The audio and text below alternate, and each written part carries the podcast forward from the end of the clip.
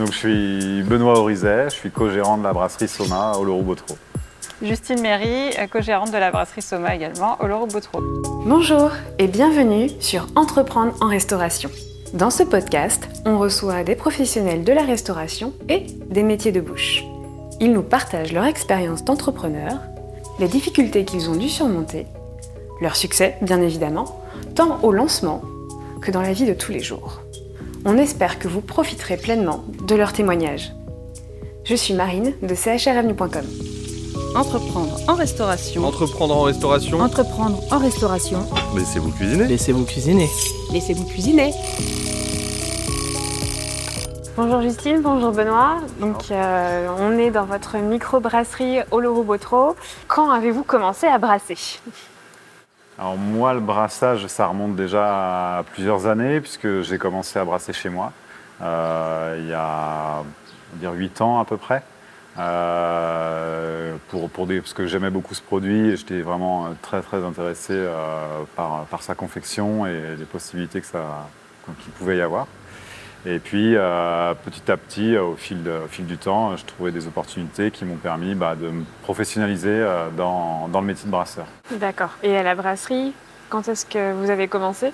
On a commencé en janvier 2023. Euh, L'entreprise s'est créée toute fin d'année. Ouais, 29 décembre 2022. Ok. Voilà. Et vous avez ouvert quand au public votre inauguration? Alors c'était le 26 mai.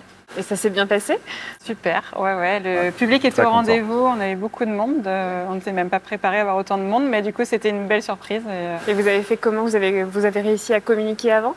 Ouais, on a communiqué alors euh, bah, dans nos réseaux euh, personnels. euh, on, est, on est du coin, donc on connaît pas mal de monde, famille, amis autour. Et puis bah, après, les, réseaux sociaux, la presse un petit peu, la presse locale et le bouche à oreille. Ouais. Comment est né le projet? Comme disait Benoît, ça fait des années qu'il est euh, passionné euh, par la bière. Moi, j'avoue que j'aimais bien boire ses créations. C'était euh, toujours sympa de découvrir des, nouvelles choses. En fait, il y a dix ans, on est parti vivre au Québec pendant deux ans. Et on a découvert le concept de microbrasserie de village, hein, les petites microbrasseries où on boit que la bière du brasseur produit sur place. Et on a adoré, ce concept. Euh, et ben, en revenant en France, on a continué nos métiers respectifs. hein, euh, mais euh, de fil en aiguille, Benoît s'est professionnalisé dans la, bière. Il y a quatre ans, il a intégré une brasserie du coin en tant qu'associé. Et puis l'année dernière, les choses ont fait que il a quitté cette brasserie-là et nous, on a eu l'opportunité, on nous a présenté ce lieu et on a eu l'envie de construire un projet ensemble. Euh, et donc, euh, c'est la microbrasserie euh, qui est arrivée euh, à ce moment-là.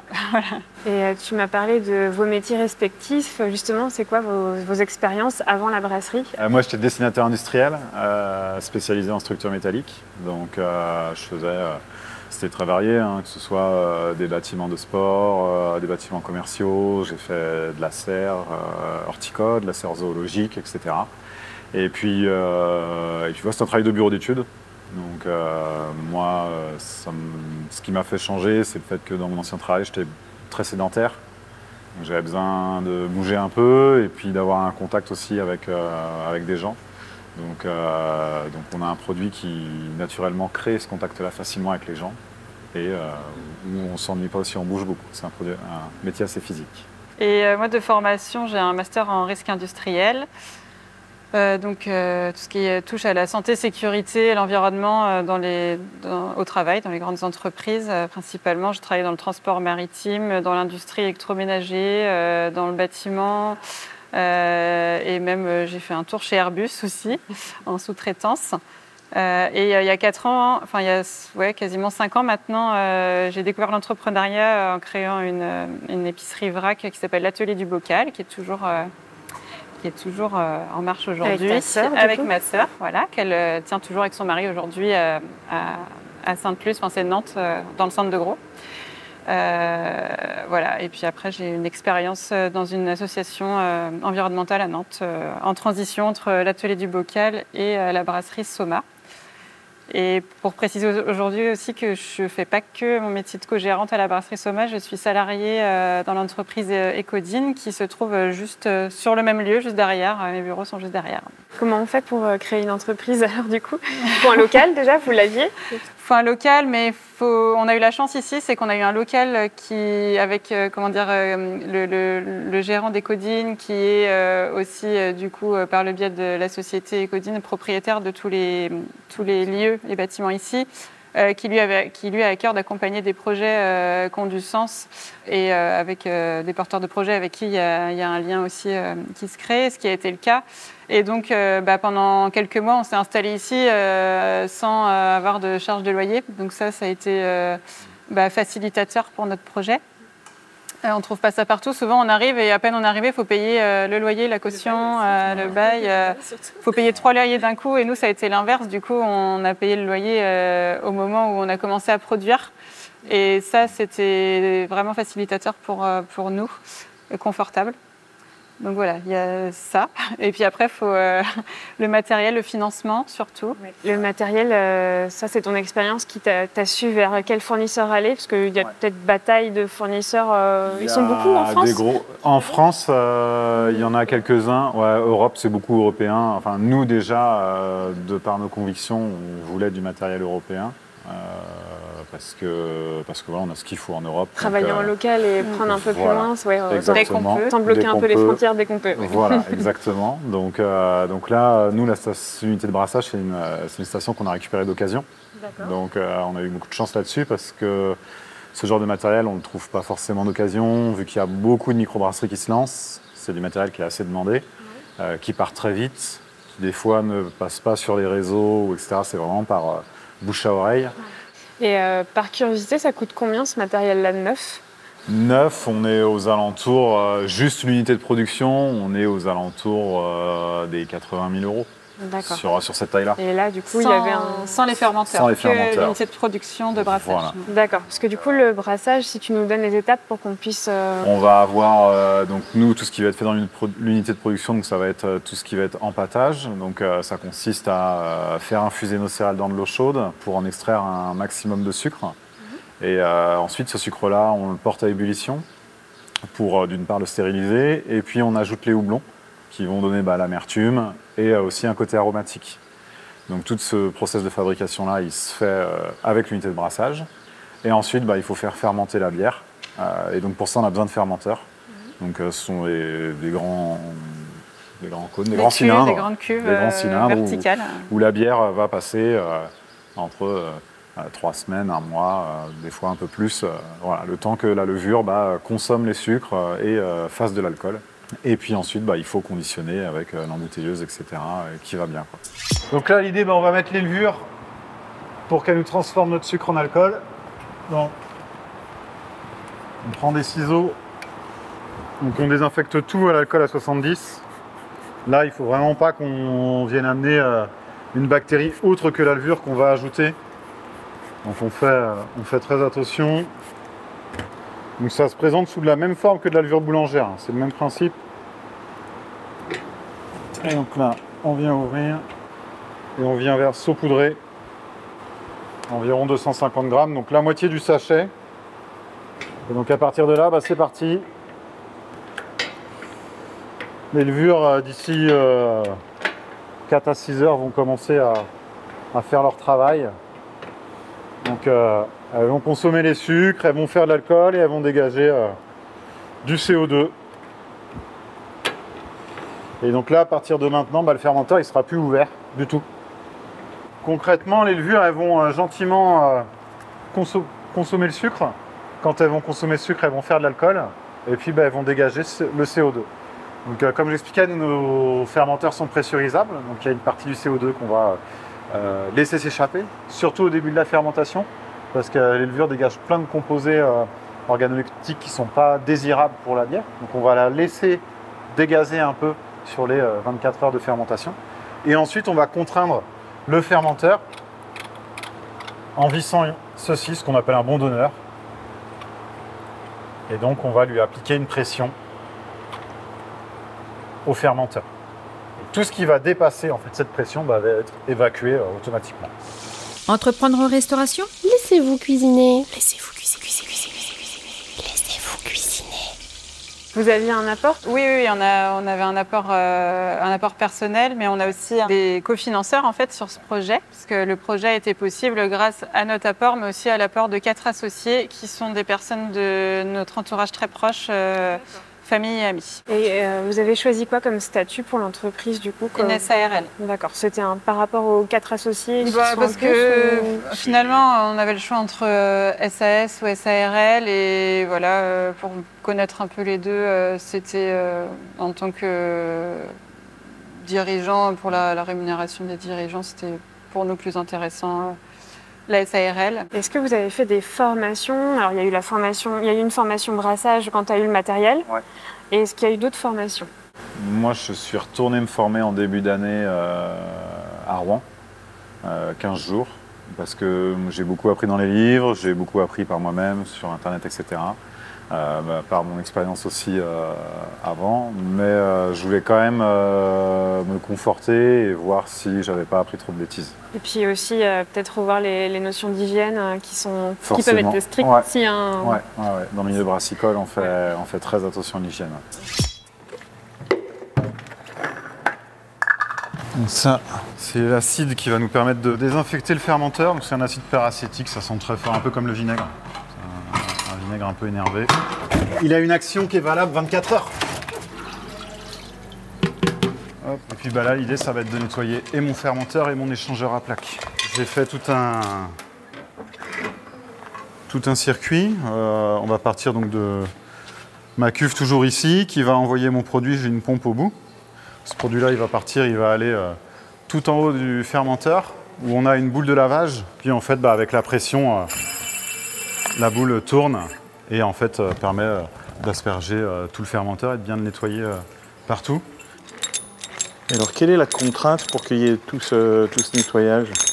En fait, on est sur un produit qui, est- qui n'a déjà pas beaucoup d'alcool et qui a un pH qui est euh, pas si bas que ça. Euh, les bactéries, bah, ce qu'elles aiment, c'est. Enfin, là où elles se développent, bah, c'est forcément quand il n'y a pas beaucoup d'alcool. hein. et puis, euh, quand on a un pH qui est, qui est aux alentours, là, une bière finie, c'est environ 4,5 en pH. Donc, c'est propice. hein. Nous, quand on, avant de mettre la levure, on a un pH qui est aux alentours de 5, donc c'est très propice aux bactéries. Et c'est vraiment euh, ce pH-là et ce manque d'alcool qui font que c'est un produit qui est, qui est sensible, qu'on n'a pas, pas cette euh, problématique-là dans le vin, où ils ont des pH qui sont beaucoup plus bas, et puis bah, ils ont plus d'alcool. Euh, donc c'est bien de faire le chemin du produit.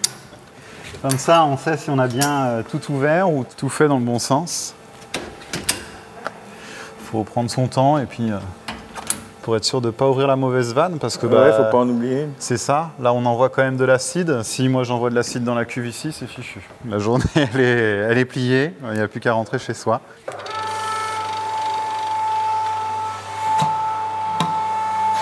Là, c'est bon. On voit le liquide qui est en bas. On voit qu'il y a de la pression déjà dans notre fermenteur. Donc, euh, on sait que le liquide passe. Il n'y a pas de fuite apparente. Donc, c'est que j'ai tout est bien serré. Entreprendre en restauration? Entreprendre en restauration, laissez-vous cuisiner. Laissez-vous cuisiner? Laissez-vous cuisiner. Mais comme vous avez une partie bar, du coup, il faut un, un droit de vente? Oui, euh, non, il faut une licence 3. Si, alors oui, on s'est formé à la licence 3, effectivement. Euh, on a passé tous les deux euh, deux jours de formation obligatoire parce qu'on est co-gérants, donc il fallait qu'on soit tous les deux formés. Et donc, euh, pour obtenir la licence 3, euh, ça faisait partie des critères de- d'avoir cette formation euh, permis d'exploitation, en fait. Il faut juste participer à la formation et derrière, il n'y a pas de validation d'acquis. euh, il y a juste un coût à payer, Voilà. sûrement. Il y a un coût, et puis après, il y a surtout une autorisation de la La mairie. Et au niveau de l'achat des matières premières, du coup, ça, ça fait partie aussi de ta formation. Enfin, tu savais où aller, du coup, par ton expérience. Euh, oui, enfin, je savais à peu près où aller, même si là, la- le, le malteur euh, chez qui on se fournit, c'est un malteur avec qui je n'avais absolument pas travaillé, euh, qui est une nouvelle malterie. Euh, Il y a eu de la recherche quand même. Enfin, c'était pas recherche. que de on, on a, ouais, ouais, on a recherché encore d'autres solutions pour euh, bah, toujours dans cet aspect, avoir quelque chose de plus, Plus abouti Ouais, et puis environnementalement parlant, qui nous correspond le mieux. Comment on peaufine une recette Du coup, ça, c'est tes recettes Enfin, Oui. Ça, ça fait partie de ta formation aussi, savoir créer une recette. euh, Voilà, exactement. Ouais. Quelle, euh, quelle céréale utiliser et, euh, et, en effet, ce qu'on a besoin pour, pour faire une recette de A à Z et en fonction du, du style qu'on veut faire. T'as en projet de production des bières spécifiques que vous aurez toute l'année, ou t'en auras combien Et des bières saisonnales ou... Ouais, c'est exactement ça. Là, on a quatre bières permanentes euh, chez nous et puis l'idée, c'est d'avoir quelques saisonnales. Là, on a, eu la- on a fait notre, une bière en mai. Euh, et euh, pour la rentrée, on va faire deux nouvelles bières euh, plus en relation avec euh, la Coupe du Monde de rugby. donc qui va être plutôt axé euh, sur, euh, sur euh, les pays euh, comme la France et la Nouvelle-Zélande. Et euh, fin d'année, bah, forcément une bière plus hivernale. Euh, pas, pas une bière de, forcément de Noël, mais une bière plus hivernale, je dirais. Pour la communication, du coup, euh, vous servez, vous êtes servi du réseau local. Là, pour l'inauguration, on en a parlé. Euh, tu m'as parlé des réseaux sociaux. Vous avez un site internet. Oui. Euh, Il y a aussi tout le, le côté visuel euh, des étiquettes. C'était quoi la démarche? Pareil, c'était aussi ton, ça fait partie de tes acquis euh, grâce à Euh, la oui, mais alors j'ai aucune euh, formation euh, là-dedans. Donc, euh, Donc là, ça a été de la prestation? Alors euh, oui, et, oui, sur les étiquettes, oui, c'est de la Mhm. prestation. Alors en l'occurrence, c'est le frère de Benoît qui est aussi associé. Pierre a travaillé sur la, la charte graphique de, de la brasserie.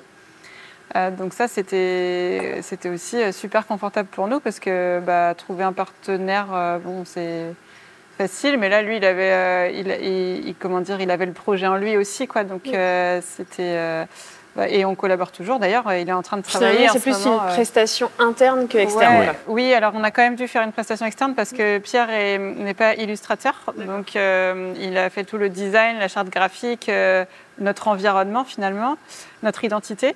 Mais derrière, il fallait des dessins aussi. Et donc euh, là, on allait chercher des illustrateurs. euh, on en a trouvé un chacun pour l'instant. Et là, il- on travaille sur euh, d'autres étiquettes là, pour euh, la limonade et les bières pour la Coupe du Monde. Et le site internet, du coup, comment t'as fait pour le construire? Bah, le site internet, euh, je l'ai, je l'ai fait toute seule en utilisant des outils euh, qui permettent de faire tout seul quand on n'est pas du métier. Bah, j'ai réutilisé euh, l'identité et voilà, c'est un site vitrine euh, assez simple euh, et pour l'instant ça nous convient Oui, Il n'y a très pas bien. un projet de mise en ligne, de vente en ligne? Alors euh, si, mais on, on a un, Ouais. beer Un shop. site boutique. ouais. Voilà, qui est dissocié, donc on a un lien entre les deux. Voilà. Parce qu'avec l'ERP qu'on utilise, euh, qui s'appelle euh, Easy Beer, euh, il y, a, euh, il y a un module euh, Beer Shop.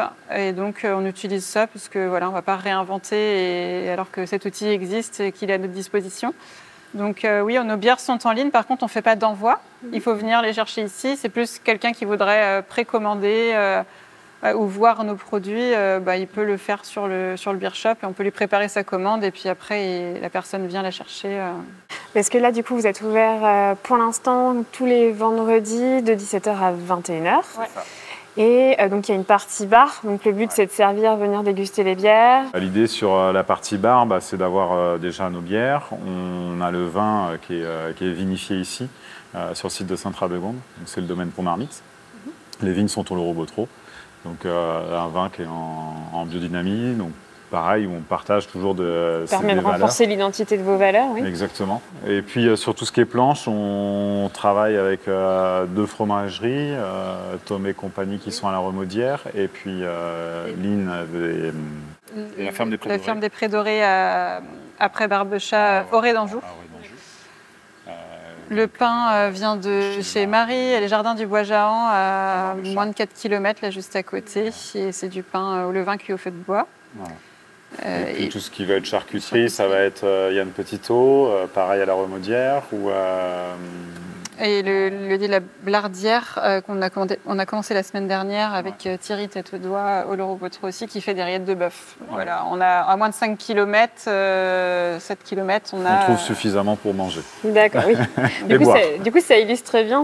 Est-ce que tu, vous pouvez me dire quelles sont vos valeurs Quand les gens passent euh, la porte de la brasserie, euh, c'est d'une part, euh, nous, ce qu'on souhaite, c'est leur faire euh, euh, découvrir euh, pas que le lieu, mais comment c'est fabriqué. Comme dit Benoît, il adore transmettre et euh, juste en fait produire des bouteilles et les vendre dans des points de distribution, c'était pas assez.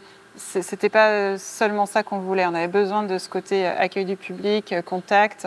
Et euh, c'est un peu la concrétisation, en fait, l'aboutissement de, de- tout le travail. C'est pas que vendre chez les cavistes, c'est aussi euh, vendre en direct et pouvoir parler de notre produit.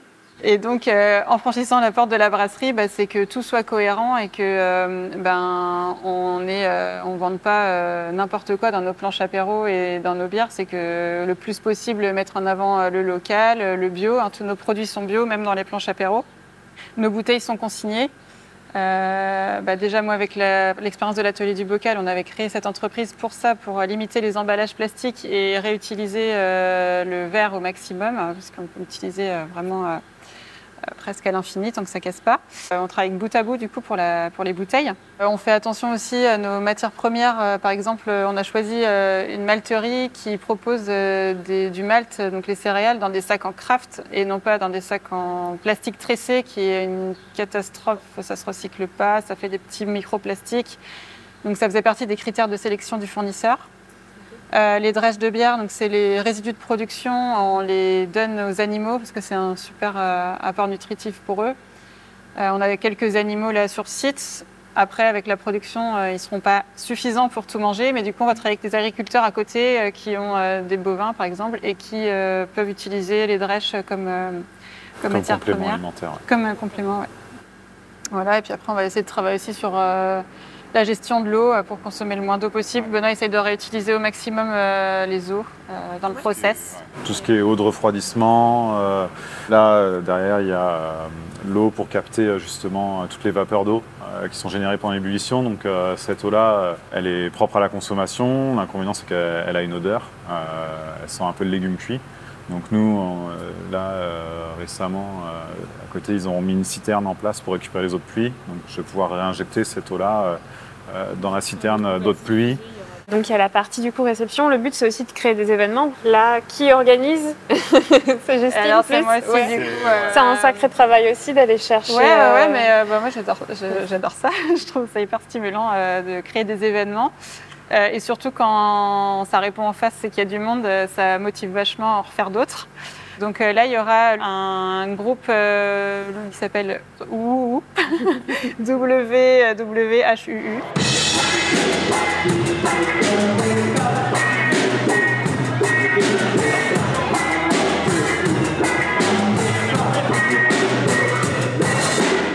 Et il y aura un food truck qui s'appelle Nan Uri et qui propose de la cuisine du monde mais avec des produits locaux. Donc ça, on cherche toujours aussi ça dans les food trucks. On ne recherche pas euh, le, un simple food truck qui fait des burgers ou des pizzas. Il y a, il y a aussi euh, l'idée du produit local. euh, Enfin, comment ils travaillent, en fait, c'est important pour nous, pour la sélection. Et donc ça, ça a développé euh, peut-être pas toute l'année, mais Eh peut-être ben, en bonnes fait, saisons. euh, On va bien une fois par Une mois. fois par mois, sachant que pour l'instant, on n'ouvrira que de avril à fin octobre, parce que la brasserie n'est pas, ouais, au public, la brasserie n'est pas isolée.